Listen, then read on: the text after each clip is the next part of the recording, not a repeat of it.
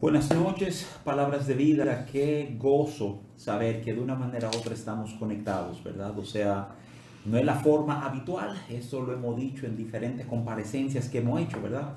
Pero lo que tenemos en este tiempo, y vamos a ser agradecidos del Señor, que por lo menos por esta día podemos eh, reunirnos, ¿verdad? Y juntos eh, celebrar y compartir eh, las verdades de Dios para nuestras vidas, su, su verdad. Y déjame, déjame decirte esto, es uno de esos pensamientos reiterativos en estos días.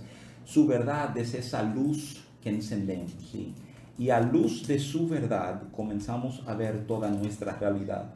Y entendemos que es una oportunidad, una gracia que nos es dado de ver nuestro entorno, de leer nuestro contexto en conformidad, ¿verdad?, a la luz que Él nos está dando. Y es la oportunidad de traer orden, de poner cosas a donde deben estar, de sacar cosas de nuestra vida eh, que posiblemente no deben estar ya en nuestras vidas, ¿verdad?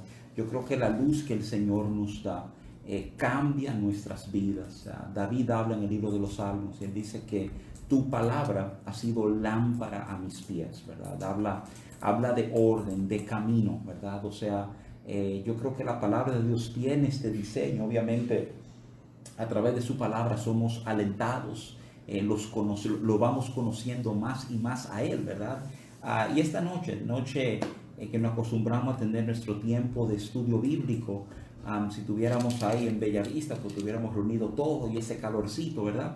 Ah, pero lo vamos a hacer a través de nuevo de estas vías en este tiempo. Antes de comenzar, antes de orar para dar inicio al estudio esta noche, Ah, quiero simplemente exhortarles, hermanos, no solamente a estar presentes, ¿verdad? Sino no solamente conectarte tú, sino que yo creo que estos son ah, días muy propicios para invitar a otros que se conecten contigo, ya sea que estén bajo el mismo techo ah, o sean amigos. O sea, muchos de nosotros en este tiempo hemos abierto grupos de conexión estamos conectando, ¿verdad? Hablando de nuestra fe con otra persona. Invítales a estos espacios que estoy seguro que va a ser enriquecedor para ellos.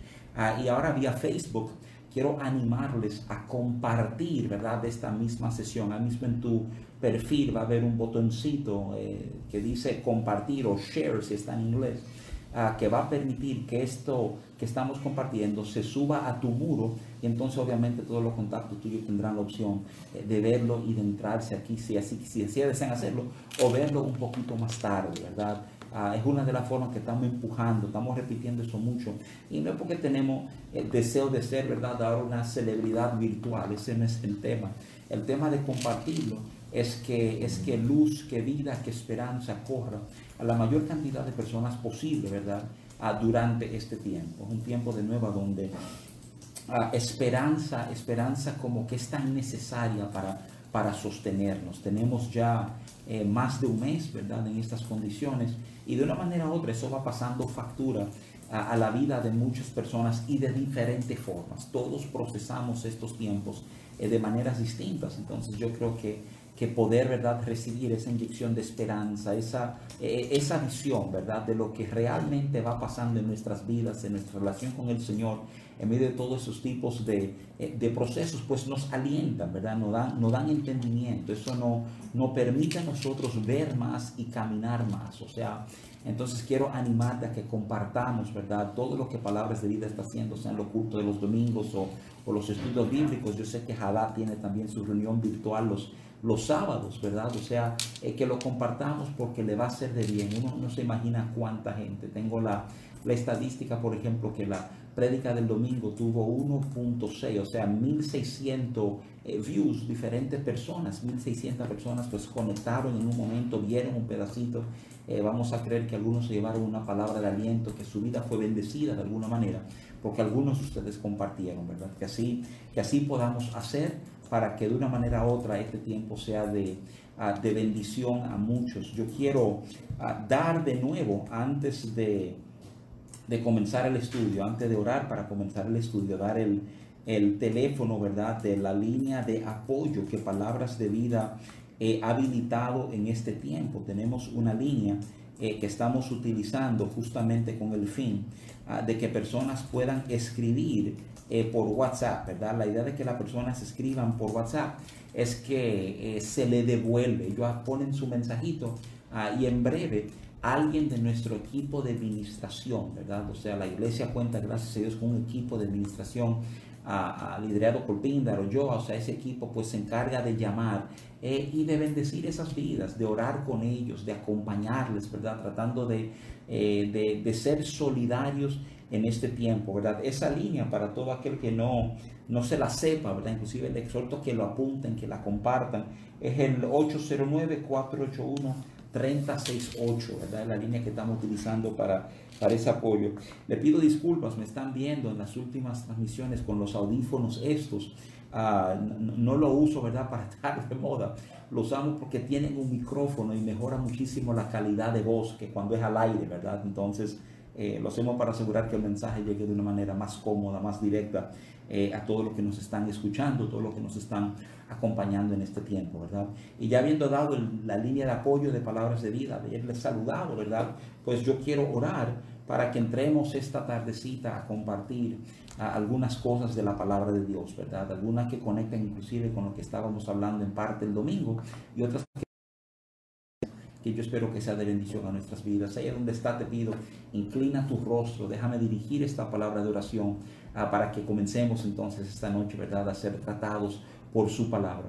Padre, nos acercamos a ti y nos acercamos con el entendimiento pleno, Señor, de nuestra necesidad de ti. Nos acercamos sabiendo que acercarte a ti nos hace bien, hay un bien en nuestras vidas por vivir cerca de ti, por estar conectado a ti.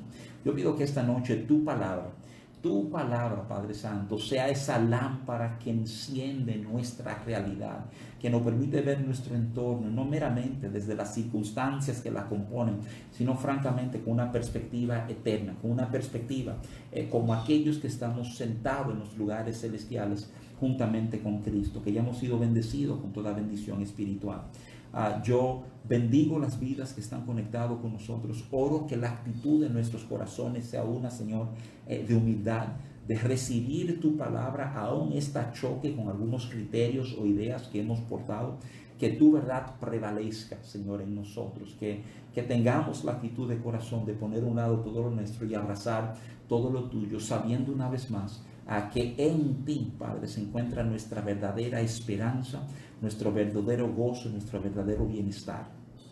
Oro, Señor, que tú seas consuelo sobre aquellos que en estos tiempos están luchando y han tenido que luchar con pérdidas a diferentes niveles, inclusive a familias nuestras, Señor, parte de ICPD que sabemos que han estado luchando. Extiende tu mano, sé consuelo, Padre Santo, en este tiempo. Infunde tú una vez más aliento de vida a nosotros, dando la fortaleza, el de nuevo, eh, para dar los pasos, que tu consuelo se manifieste, Señor, sobre nosotros. Padre bueno, te encomendamos este tiempo, te bendecimos, Señor. Sé con nosotros, fórmanos. Esta noche edifica tu iglesia. Tenemos hambre de ti. Pedimos esto en el nombre poderoso de Cristo Jesús. Amén, amén, amén. Chévere. Mira, si estás con nosotros, déjame animarte, ¿verdad? Ah, ya sea por Facebook o por YouTube, eh, o si deseas, ¿verdad? Por la página de internet de Palabras de Vida, eso es icpvechica.org. Tú puedes ver los últimos mensajes que hemos estado compartiendo y la prédica de este domingo que enfocábamos, ¿verdad? La bondad de Dios. Ah, va a conectar en gran parte con este mensaje. No quiere decir que tiene que haber oído la prédica, ¿verdad? Para poder eh, sacarle provecho a lo de hoy. Pero si oíste la prédica, ya tú vas a tener un tipo de contexto que te va a facilitar en tu entendimiento. Y por eso quiero exhortarles, si acaso tú oyes esto y de alguna manera ministra tu corazón o tú entiendes que hay algo de valor ahí para ti, entonces te exhortaría que visite la página de internet, a que verifique la prédica que dimos el domingo pasado, que creo que te va a dar mucha luz sobre el momento que estamos eh, viviendo, ¿verdad? Eh, y la manera en que Dios está respondiendo a nuestras vidas en medio de todo esto. El, una de las cosas que nosotros estuvimos hablando este domingo pasado, ¿verdad? Ah, es, es, el entendimiento ah, que queríamos que portáramos como creyente ah, del propósito eterno de Dios. Y la razón por la cual resaltamos tanto el concepto del propósito eterno de Dios es que en nuestra vida de fe no entendemos todas las cosas hasta que no tenemos una visión muy clara del propósito de Dios, hasta que tú no sepas por qué Dios está haciendo la cosa, cuál es, cuál es su fin, a qué se dirige Dios nosotros caemos entonces en el peligro de no saber responder correctamente a las verdades, a la gracia de Dios manifestada en nuestra vida, aún a las bendiciones que Dios nos da cuando no tenemos una noción del propósito de Dios. Entonces, esas bendiciones, digamos, pierden su, su real valor. Muchas personas entienden que son bendecidos simplemente eh, para gozarse, para celebrar, para poder de alguna manera decir, bueno, mira, Dios me bendijo. Pero realmente comenzamos a entender, hay una serie de escrituras en la palabra de Dios, comenzando con, con, con el llamado de Dios a Abraham en Génesis 12, a donde habla de que el propósito de Dios era bendecir a Abraham para que él fuera bendición. Comenzamos a entender que las bendiciones tienen un porqué, tienen una razón. O sea, cuando tú comienzas a entender la razón que está ligado al favor de Dios, o sea, eh, a la bondad de Dios en nuestras vidas, pues esto nos da, digamos, una visión mucho más amplia. No es el tema céntrico de hoy, lo, lo desglosé bastante el domingo, por eso exhortaba a que, a que quien oyera esto, que tuviera curiosidad, porque pudiera ir a la página de internet y verificar esa enseñanza, es porque lo que sí estaba enseñando era que, que sigue el entendimiento del propósito, no tenemos una visión completa de la bondad de Dios. Dijimos que si Dios es motivado por amor, si, si amor es su porqué, ¿verdad? Su bondad, su benignidad es su cómo. O sea, Dios es motivado por amor y se mueve, ¿verdad? Eh, en su bondad. Pero de nuevo, todo esto en servicio a su propósito, a lo que Él está tratando de hacer y lograr entre nosotros. Hay, un pasaje de manera muy específica que yo creo que nos da un vistazo y lo, lo quiero compartir de nuevo como fundamento, porque vamos a estar examinando un pasaje bíblico que si de nuevo no tenemos una visión clara del propósito de Dios, o sea, entonces como que se nos pierde un poquito toda la riqueza que hay en este pasaje. Por eso quiero visitar por un momentito Primera de Corintios 15, 27 y 28. Primera de Corintios 15 en, el Nuevo Testamento tiene un lugar como de mucho privilegio, de mucha importancia, eh, porque ese es el capítulo, 1 Corintios 15, a donde el apóstol Pablo va a hacer una apología extensa de la resurrección de Cristo. Él está hablando de la realidad de, de Dios haber resucitado a Jesús. Es fascinante si tú lo consideras, que las cartas ya hablo de primera y de segunda de Corintios, que el apóstol Pablo más enfoca el tema de corregir, ¿verdad? Más enfoca el tema de enderezar, o sea, de traer ajustes a la vida de la iglesia. Ah, pues ahí mismo se encuentra, ¿verdad? El resalte, el recordatorio de la realidad de la resurrección de Cristo. Es el entendimiento de que sin un entendimiento claro de lo que la resurrección significa, ¿verdad? Ah, pues entonces quedamos cortos en entender eh, el tipo de gracia que Dios da en nuestras vidas para que las cosas sean enderezadas y anden en el orden. Oye, no en el orden nuestro, sino en el orden de Dios, ¿verdad? Es ahí en Primera de Corintios que hay un tipo de, de vistazo. Eh, la resurrección conecta con este concepto del propósito de Dios.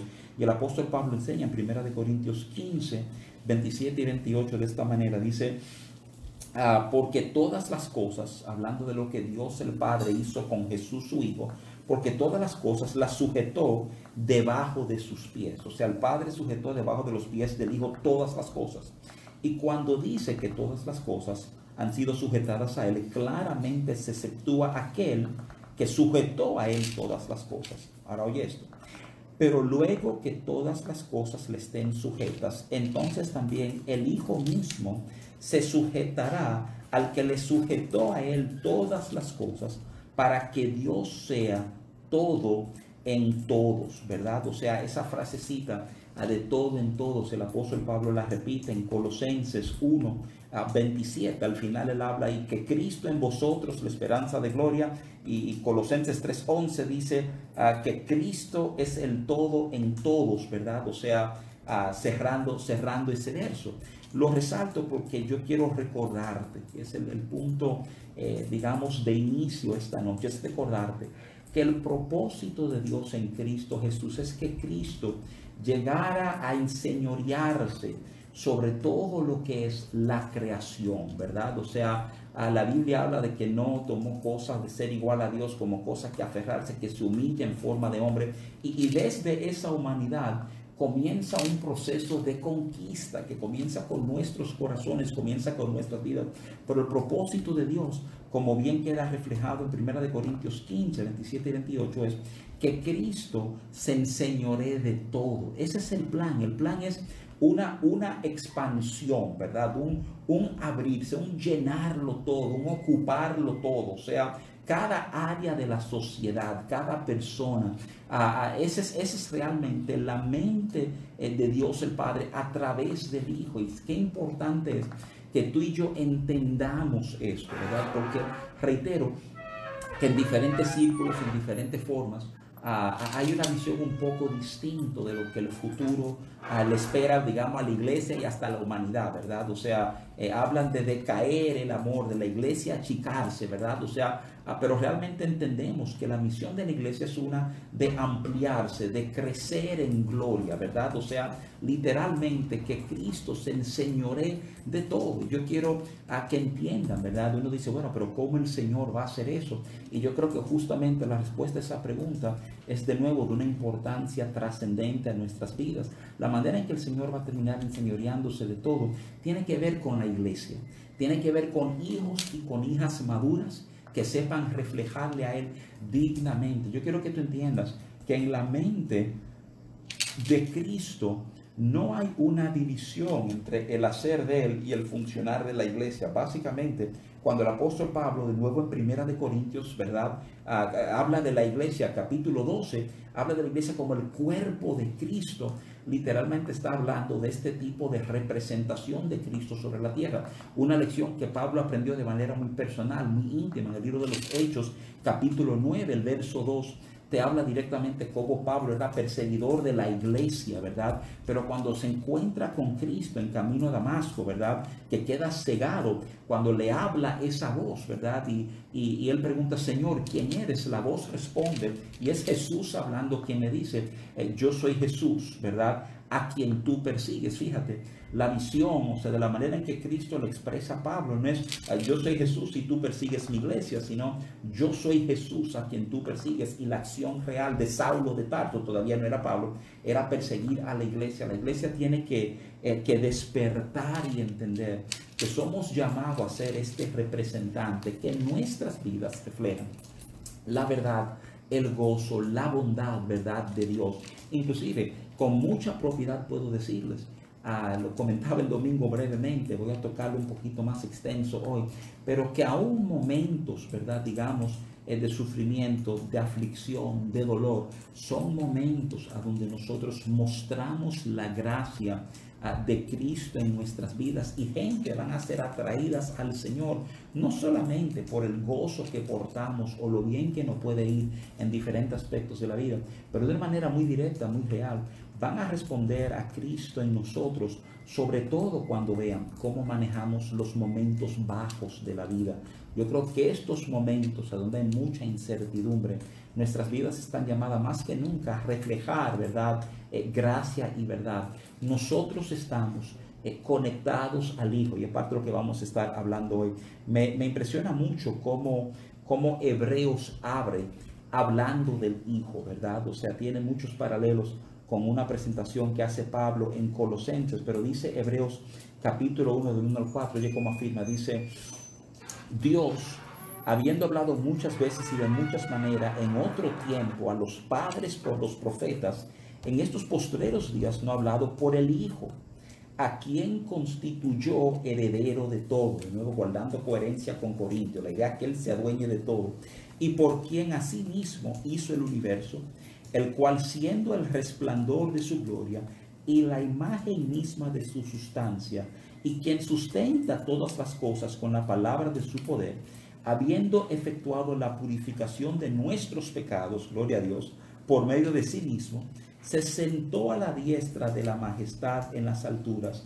hecho tanto superior a los ángeles, cuanto heredó más excelente nombre que ellos. Me, me interesa enormemente porque de las cosas que el autor de Hebreos quería que quedara muy claro al pueblo judío a quien él dirige este escrito, es el rol de Cristo en estos tiempos. Los judíos eh, valoraban a los profetas, a los escritos, y él aclara, en tiempos pasados él hablaba a través de los profetas, pero ahora ha hablado a través del Hijo. Y de nuevo me urge esta introducción eh, a modo de nosotros entender, por así decirlo, el tipo de interfase que tenemos con Dios, que nuestra, nuestra conexión con Dios no es por nuestros méritos, nuestra conexión con Dios no se debe, ¿verdad? Eh, eh, a mi destreza. O sea, yo no hice algo tan tremendamente noble que Dios dijo, ah, pero mira fulanito, sí, sí, no, ese tipo es serio, míralo, vamos, vamos a, abrir, abrir relación con él. No, no se trata de nada que tú hiciste, de nada que yo hice,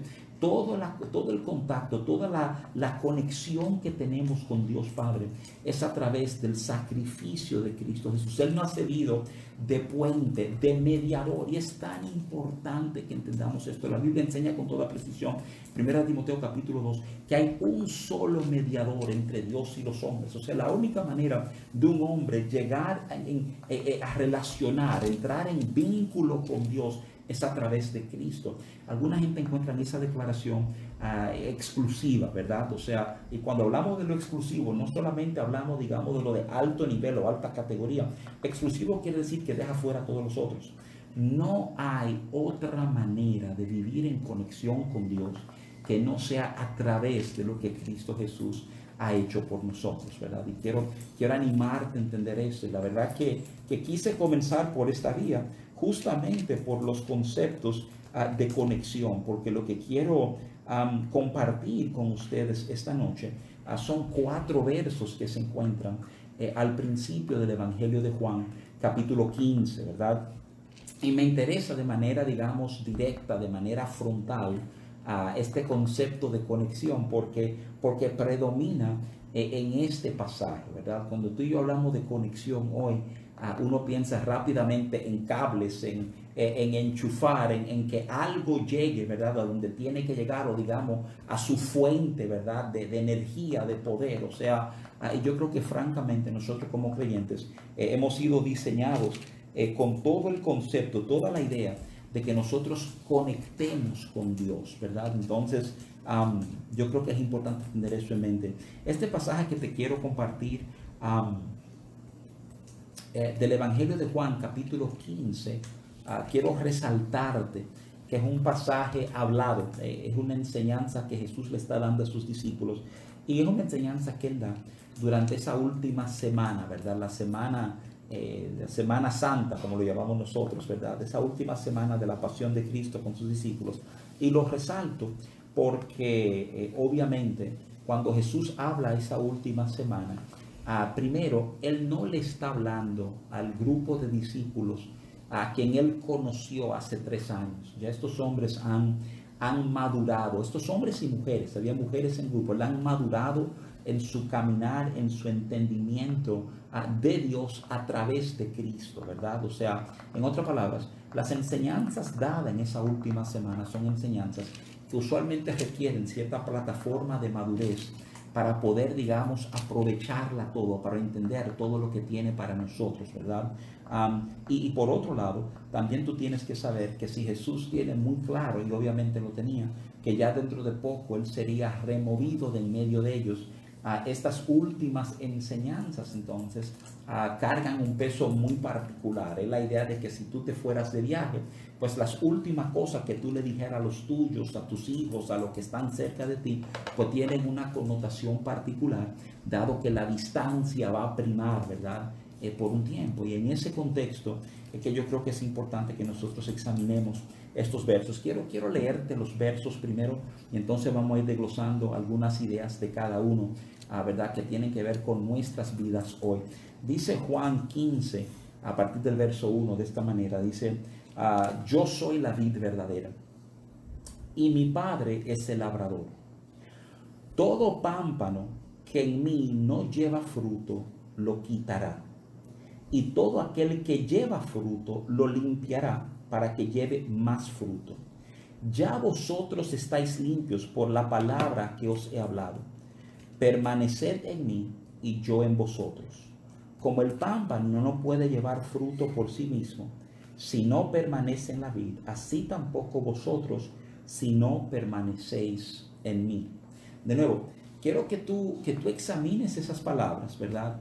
A luz de la idea de que en un momentito, o sea, en asunto de días, ¿verdad? Cristo va a ser removido de esta coinonía continua con sus discípulos. Sin embargo, sus palabras, ¿verdad? Tienen, tienen toda esa connotación. Tú oyes varias veces, ¿verdad? Eh, eh, el verbo de permanecer, permanecer en mí, si no permanece en la vida, si no permanecéis en mí, de alguna manera Él está tratando de cimentar en el pensar de ellos que va a haber una importancia en permanecer, en quedarse eh, en la postura correcta, en el entendimiento correcto, en relación correcta con el Señor, ¿verdad? Ah, y déjame simplemente decirte, antes de entrar en cualquier tipo de, análisis de versos o lo que sea, eh, dos conceptos quiero dejarte sembrado. Una, ah, la idea de que yo creo que muchas veces la iglesia tiene una visión un poquito sensacionalista sobre lo que es batalla espiritual. Yo creo que en esencia toda guerra espiritual, toda batalla espiritual es un, un intento de sacarte de esa permanencia en Cristo, de, de, que tu mente esté plenamente conectado con las verdades que Cristo te ha dado, que Cristo ha firmado, que Cristo ha puesto sobre nuestras vidas, ¿verdad? Porque la idea es que mientras estamos en Cristo, mientras tengamos claro estas cosas, somos inamovibles. O sea, y eso no lo digo de manera dramática, es lo que Jesús habla. Jesús inclusive habla de aquellos que escuchan su palabra y la ponen por práctica, ser equivalente a aquel hombre que edifica sobre la roca. El tema no es que tormenta no viene, el tema es que cuando tormenta venga, pues esa edificación no es movida, no, no termina en ruina como terminó aquel que edificó sobre la arena, ¿verdad? Yo creo que lo, lo primero de permanencia es eso, es entender ah, que toda guerra espiritual trata de buscarnos, ¿verdad? O sea, de movernos eh, de esa permanencia en Cristo. Segundo, ah, yo creo que es un concepto también bien interesante. recientemente escuché a un pastor que respeto, estimo enormemente, ¿verdad? Eh, hablando del señorío de Cristo en nuestras vidas y afirmaba que una de las cosas que el enemigo trata de hacer también es, es ayudarnos a asumir posturas eh, a donde el señorío de Cristo en nuestras vidas tiene un lugar secundario, ¿verdad? O sea, de nuevo, el concepto es muy parecido, es la idea de que salimos, ¿verdad? Eh, de la permanencia donde debemos estar, porque permaneciendo conectados a Él debe primar en nosotros el entendimiento de su señorío. El concepto de señorío quiere decir, ¿verdad? que Él es quien tiene autoridad sobre mi vida, Él es quien manda, Él es mi referencia, que cuando estoy incierto por algo, yo necesito entender qué dirección tomar. Ahí que usualmente uno busca algún tipo de guía o toca la puerta del jefe o de la autoridad, ¿verdad? Pues mi autoridad es Cristo.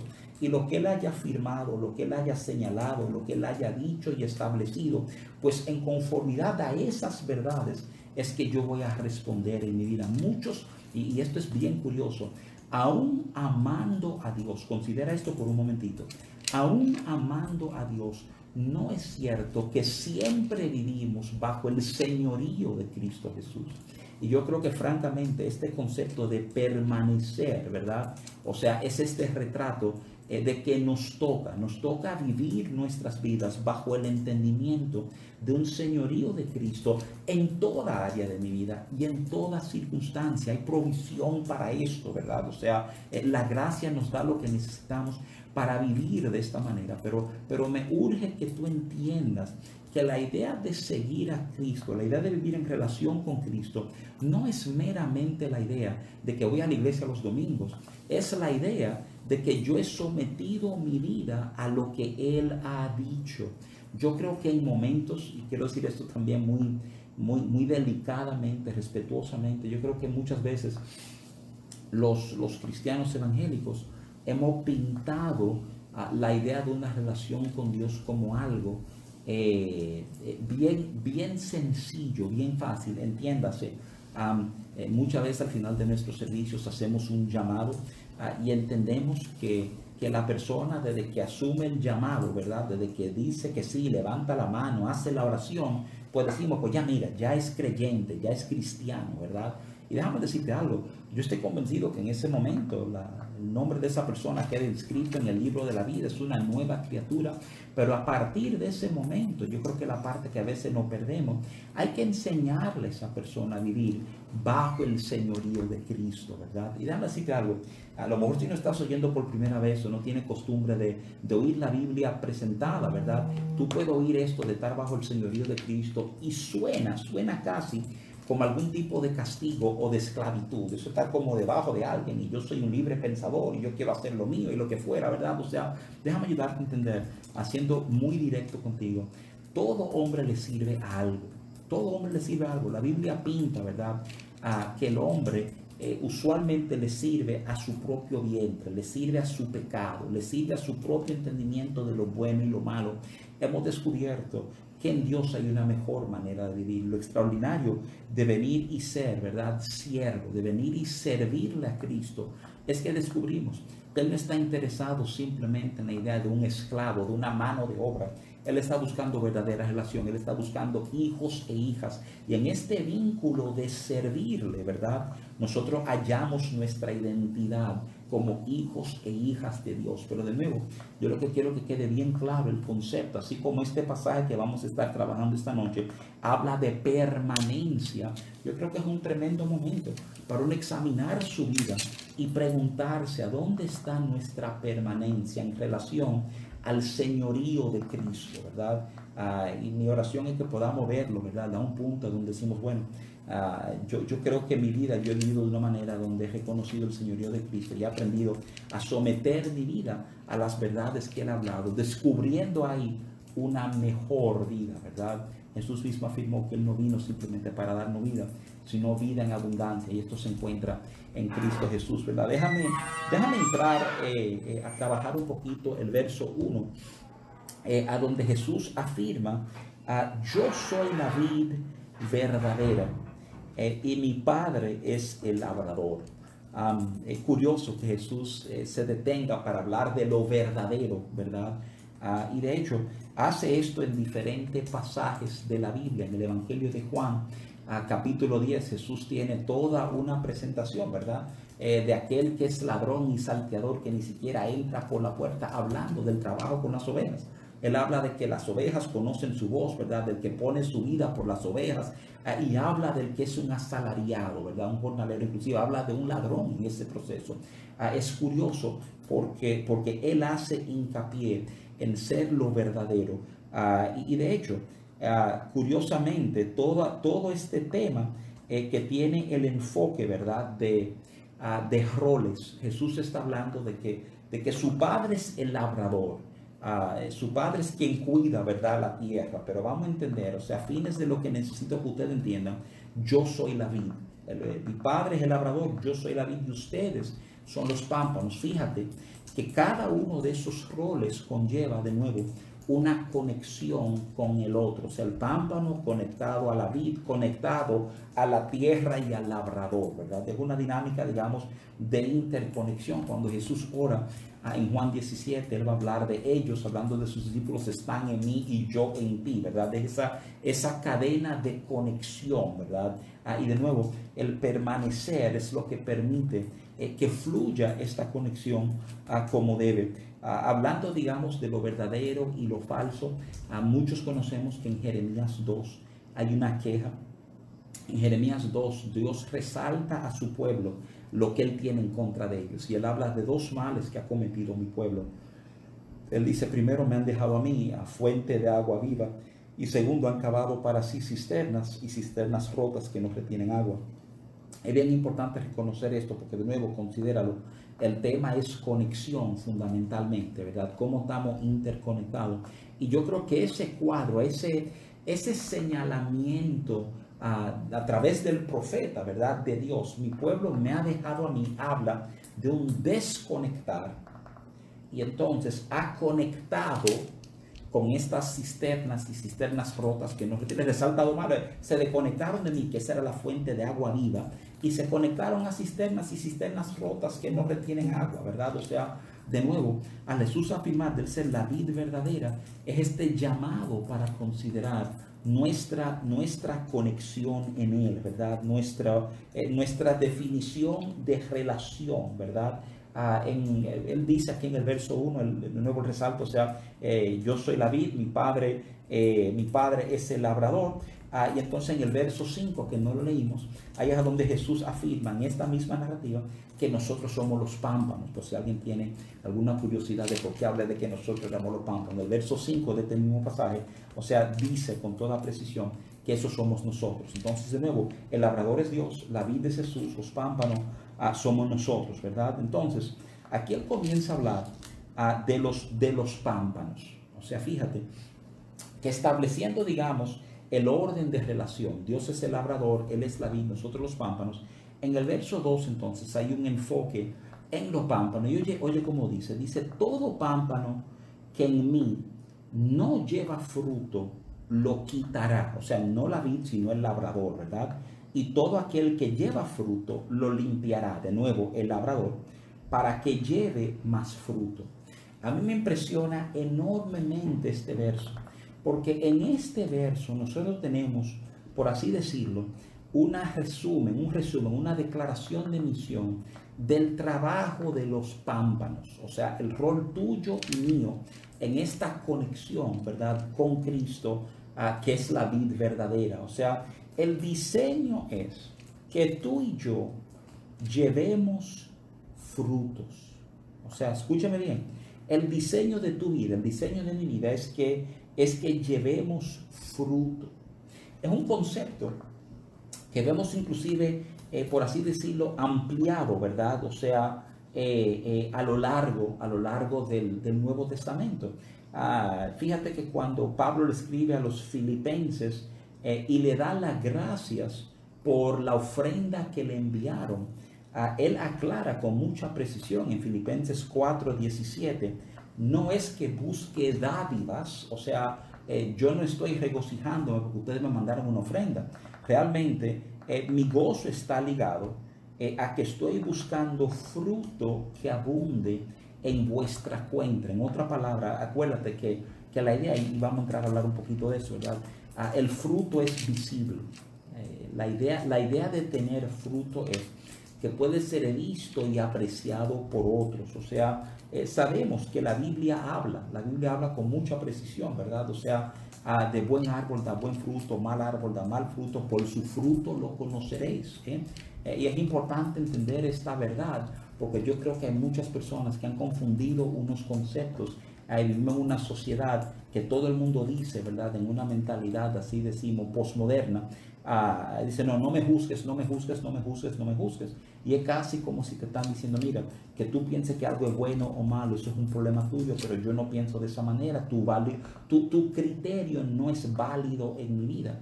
Sin embargo, de una manera muy precisa, la Biblia nos llama a estar atento al fruto de la vida de las personas. O sea, buen árbol, buen fruto, mal árbol, mal fruto. Te está dejando ver lo que hay en el corazón. Yo quiero que tú entiendas que en esta dinámica la Biblia es categórica.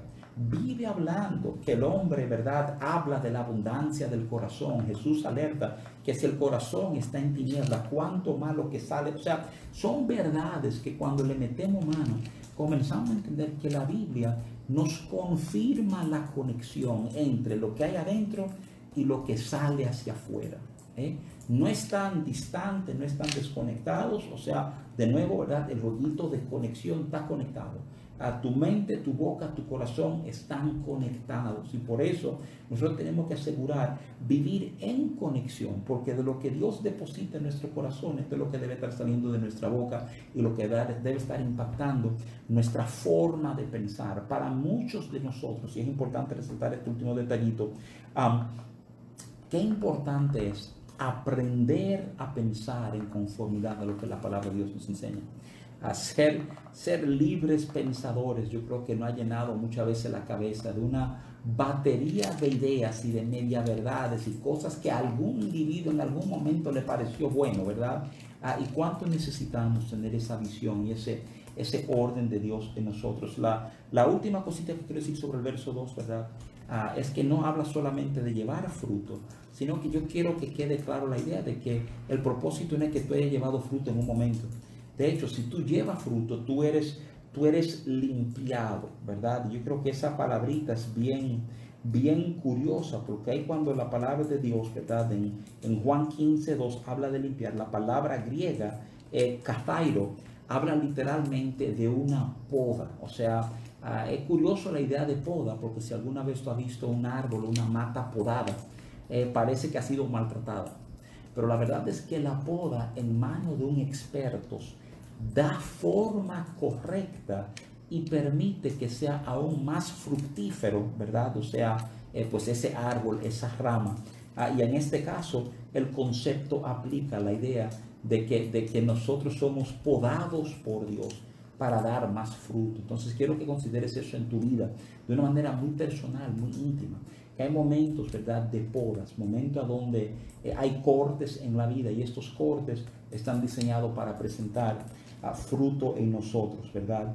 Ah, en el verso 3 hay un comentario curioso que se liga con algunas otras cosas que ah, Jesús le ha ido hablando ya a sus discípulos. Y yo creo que tiene mucho que ver con la visión ah, que tenemos muchos, muchos creyentes, ¿verdad? O sea, en el verso 3, Jesús le afirma a sus discípulos esto. Y lo que le dice. Le dice, ya vosotros estáis limpios por la palabra que os he hablado. Acuérdate que el verso anterior estaba hablando del Padre, eh, limpiar los pámpanos, podarlo, ¿verdad?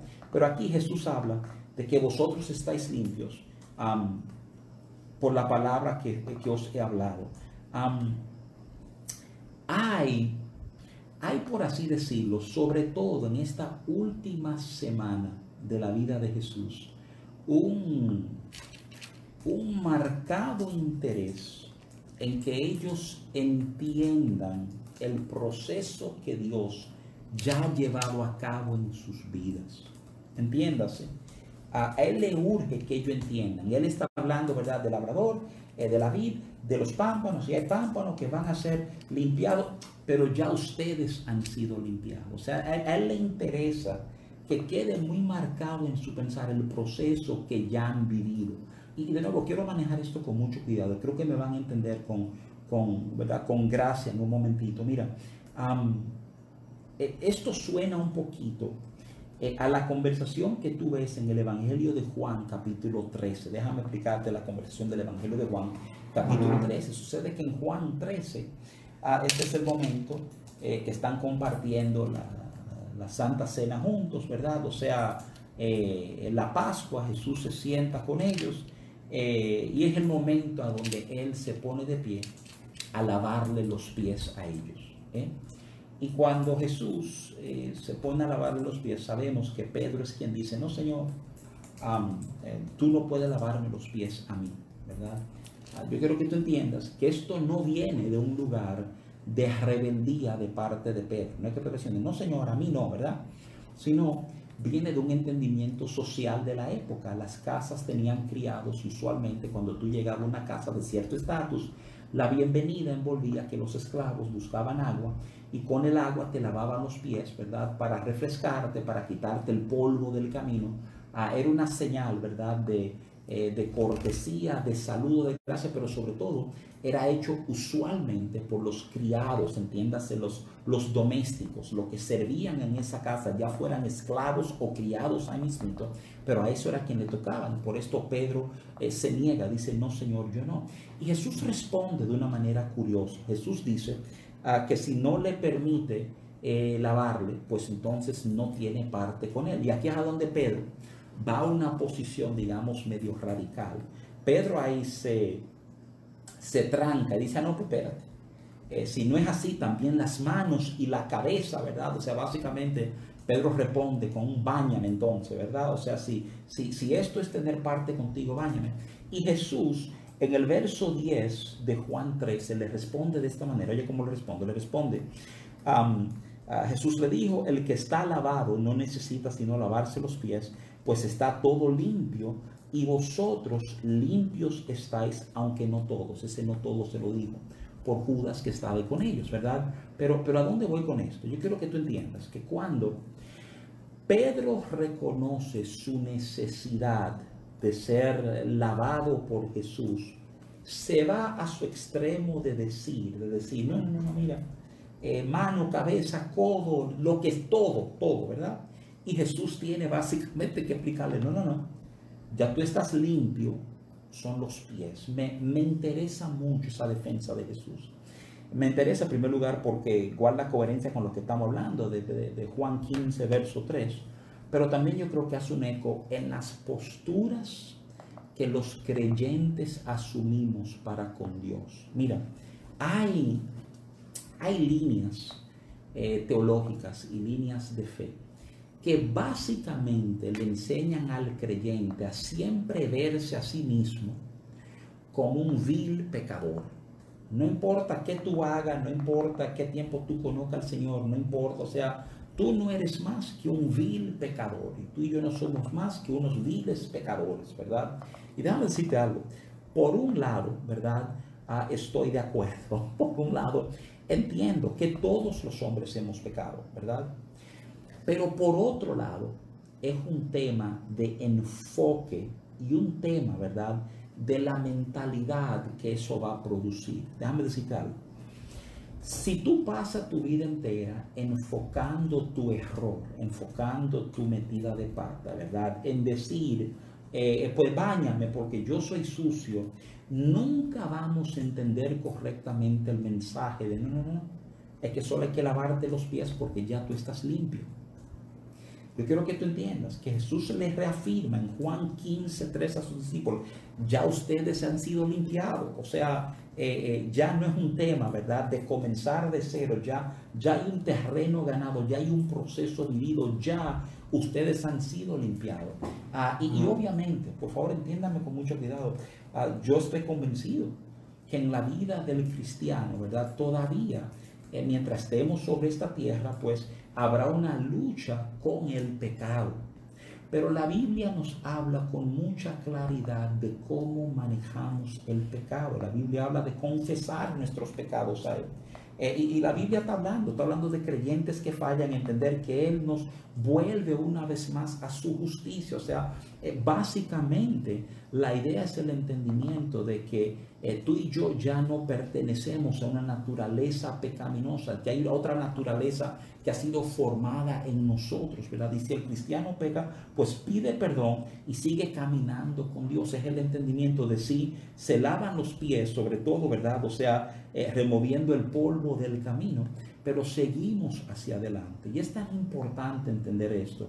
E, es, es, de vital importancia entender esto. Y fíjate, fíjate el cuidado de Jesús, fíjate que en esta última semana, ¿verdad? O sea, de hecho, este mismo día, porque las enseñanzas que estamos viendo en Juan 15, o sea, eh, se dan esa misma noche después de la cena en conjunto. O sea, yo quiero que tú entiendas que ahí mismo, en la cena, cuando le lavó los pies, a Jesús le urgía que quedara clara la idea, ¿verdad? De mira, no, no, no, es que no hay que limpiarte, no hay que bañarte, simplemente hay que quitar el polvo de los pies.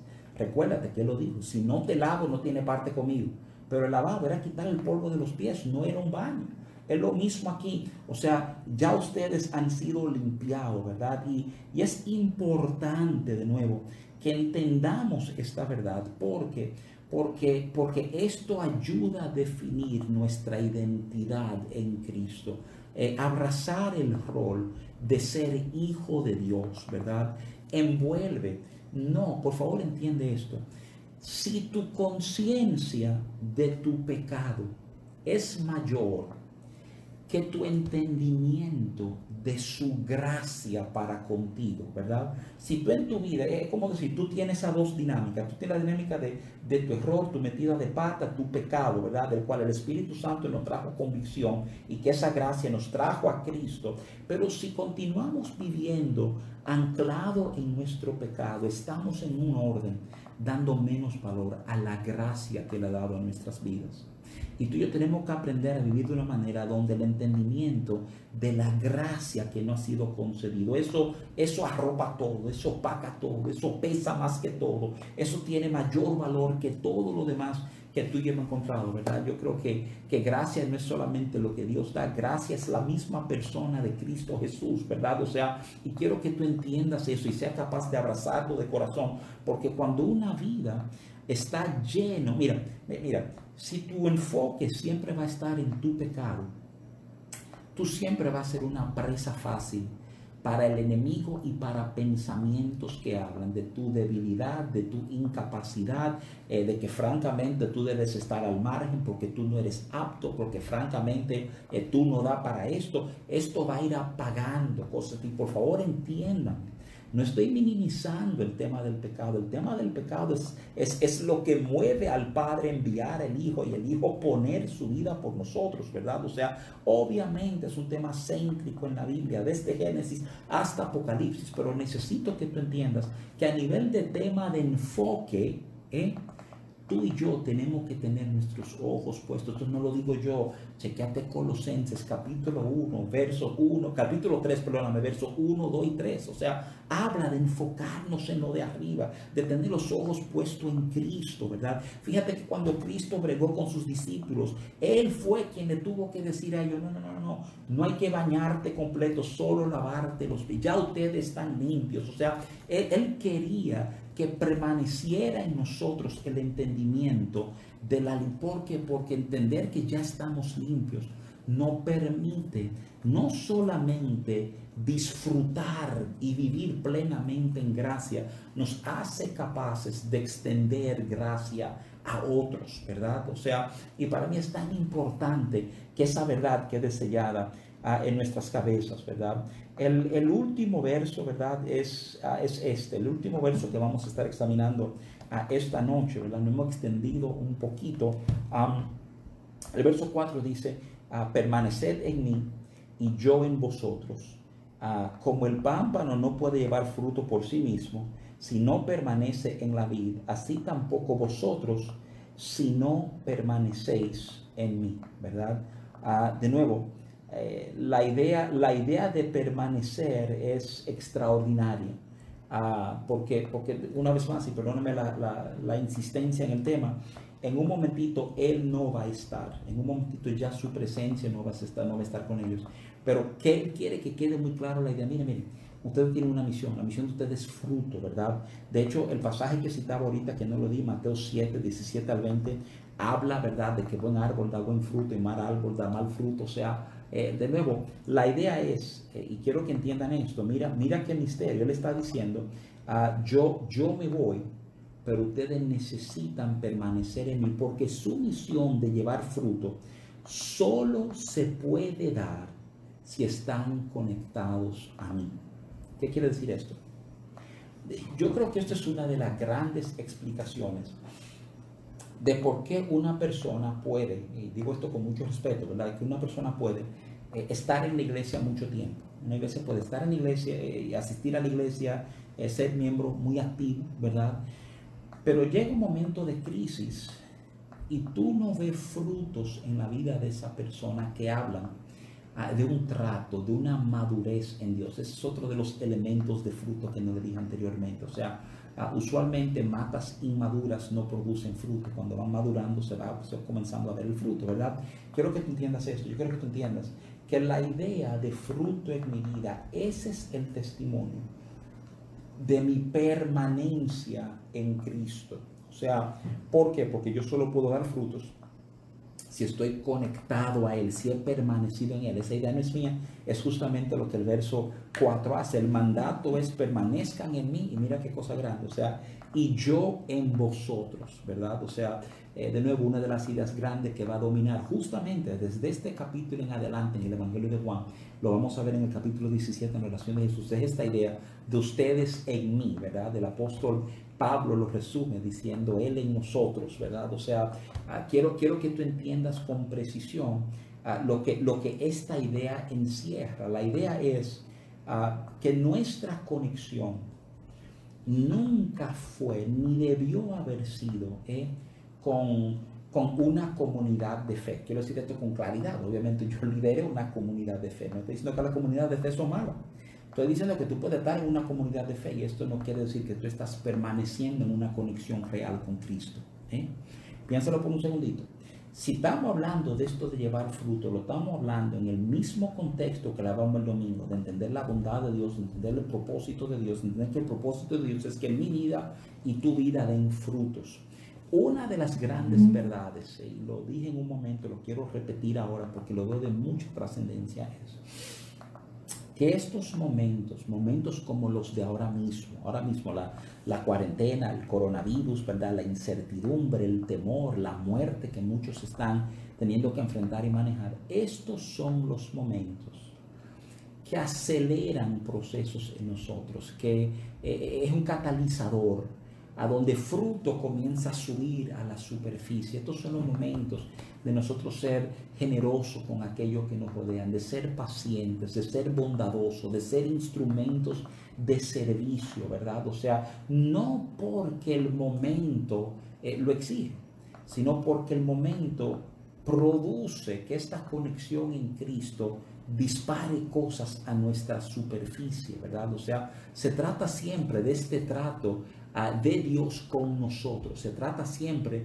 uh, de entender que hay procesos que llevan a nosotros. Fíjate que una de las ideas uh, que no profundicé del verso, del verso 2, ¿verdad? O sea, es que cuando llevamos fruto, pues entonces lo que estamos esperando es la próxima vez que llevemos fruto. O sea, no, la idea no es llevar fruto una vez en tu vida, no es porque un tiempo atrás ¿verdad? alguien te dijo, ay, pero tú sí, tú sí me bendijiste. O sea, no, eso es tremendo. Pero la idea es qué fruto estoy llevando hoy, no ayer, hoy. ¿Qué está pasando hoy en mi vida a nivel del fruto que Dios está dando, que está conectando?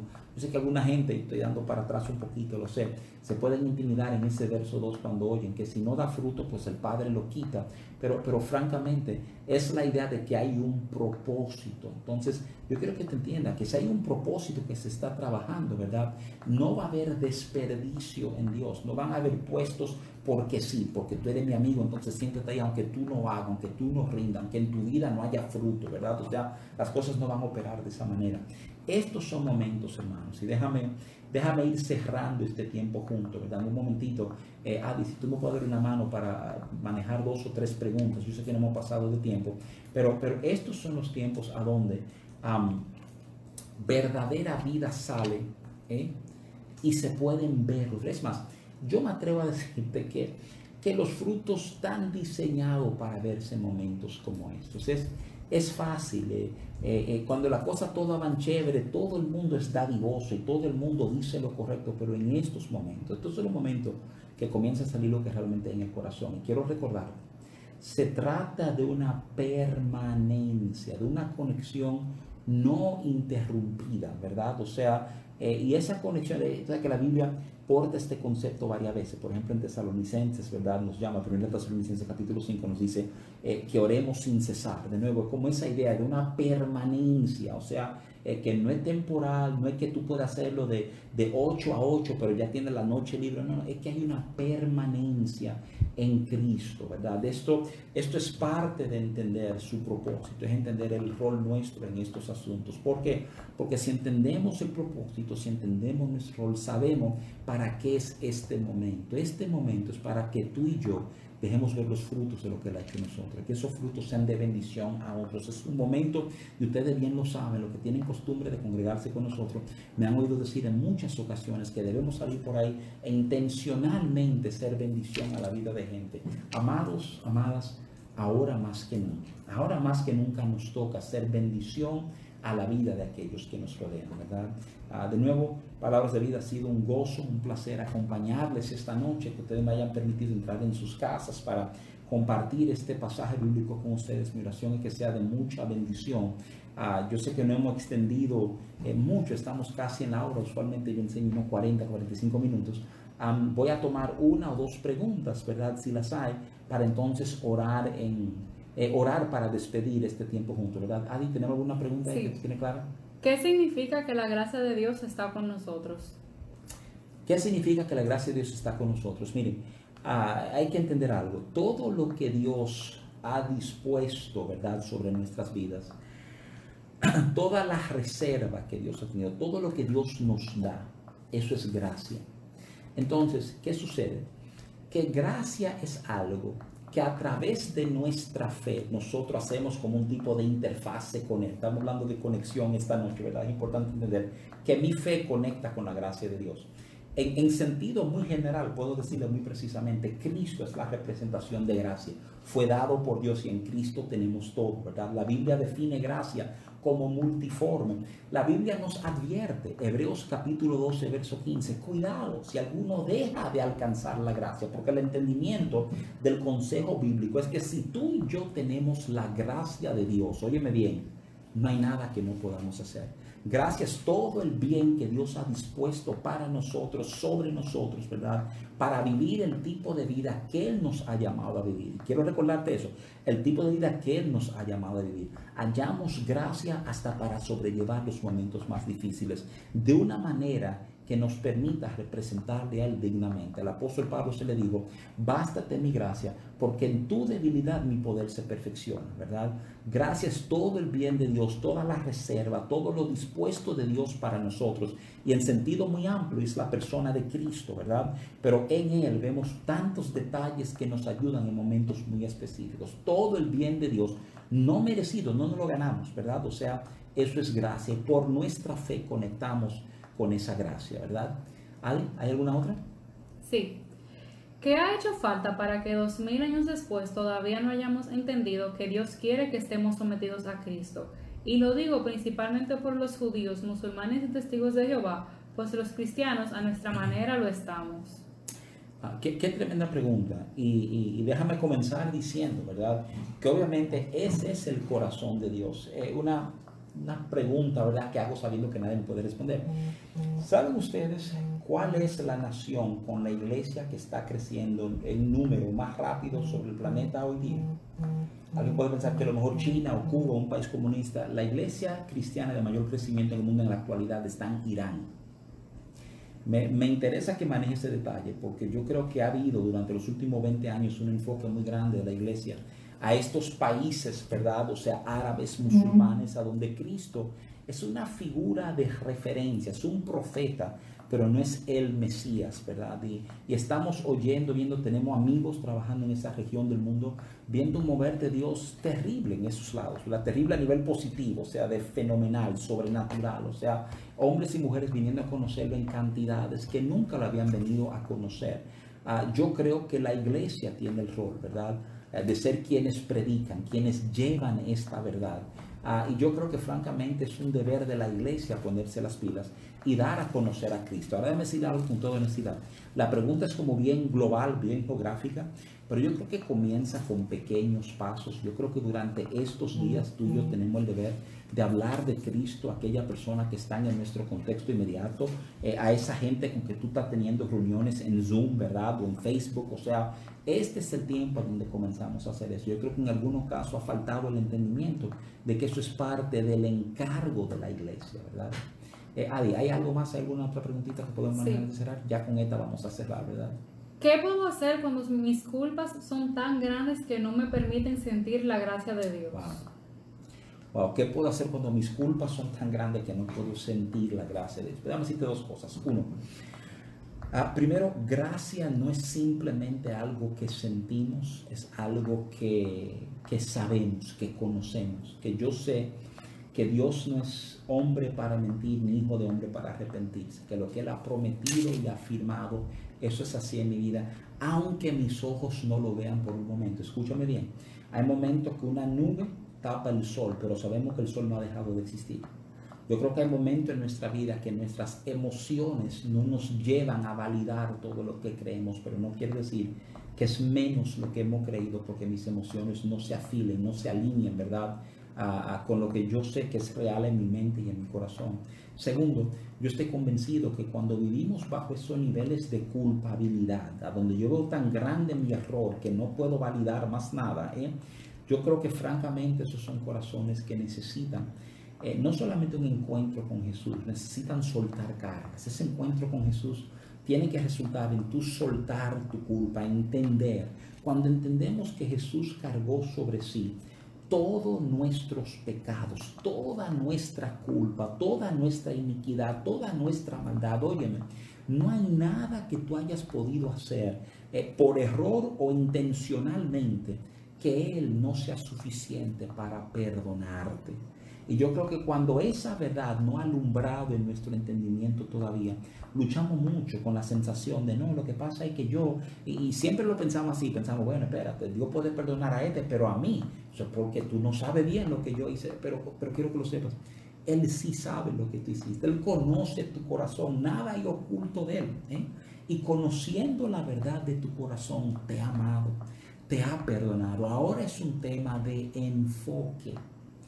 Para alguna gente, quiero decir esto de verdad con, propiedad, como deteniéndome, alguna gente no van a entender esto porque está ligado a una sensación de responsabilidad. La idea es que si yo dejo de ver mi error, yo no estoy siendo responsable. Escúchame, tú tienes que aprender, y esto lo dije durante la prédica esta noche, durante el estudio, hablaba de aprender a pensar como nos ha llamado a pensar. Tú tienes que aprender a ver, no la realidad de que tú eres un vil pecador, sino que tiene un, oye, un salvador tan particular que sin importar lo hondo, lo malo, lo terrible de tu pecado, de tu error, de tu maldad, te ha abrazado como sea y te ha dicho, sabiendo plenamente lo que pasó, porque algunos te abrazan porque no saben lo que hiciste.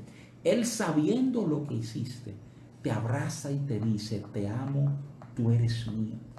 Y Él va a producir cambios en tu vida. Cuando esa verdad alumbra nuestro entendimiento, todo cambia. Y eso hablábamos, hablamos como la palabra de Dios es luz, nos trae luz. Yo espero que esta respuesta te haya traído luz para tú ser capaz de soltar, óyeme bien, soltar el error, la carga que tú estás llevando y abrazar al que te amó a pesar de tu error, a pesar de tu pecado. Porque eso es lo que hemos descubierto los cristianos. ¿Qué es lo que hemos descubierto? Hemos descubierto que no somos perfectos, sino perdonados y amados profundamente por Dios, ¿verdad? Palabras de vida, quiero dar la gracia por su compañía esta noche, por su, su gracia para conmigo, ¿verdad? Quiero exhortarles a que no nos cansemos de hacer el bien. Yo creo que eso es bueno decirlo en estos tiempos, ¿verdad? Porque se nos ha alargado el tiempo aparte. Sin embargo, hay un mundo que nos necesita ahora más que nunca. Que podamos movernos en el entendimiento de lo que hablamos esta noche. Yo soy un pampa conectado a la vida verdadera, conectado al labrador, ¿verdad? Van a haber frutos en mi vida, van a haber frutos en tus vidas. Para esto fuimos diseñados y ahí corre el propósito de Dios, ¿verdad? Que Dios les bendiga. Yo quiero orar esta noche para cerrar este tiempo. Padre, bendigo cada familia que nos está escuchando. Yo pido que tu trato sea real y verdadero. Trata con cada corazón. Que estas palabras retumben en nosotros. Que examinemos nuestros corazones. Que tu Espíritu Santo amorosamente nos confronte y que tu verdad prevalezca en nosotros. Te damos gracias por este tiempo junto. Delante de ti estamos. En ti permaneceremos. Que tu gracia nos acompañe de manera especial. Te bendecimos y te damos gracias en el nombre de Jesús. Amén, amén. Amados, estamos bendecidos. Que Dios le bendiga. Paz.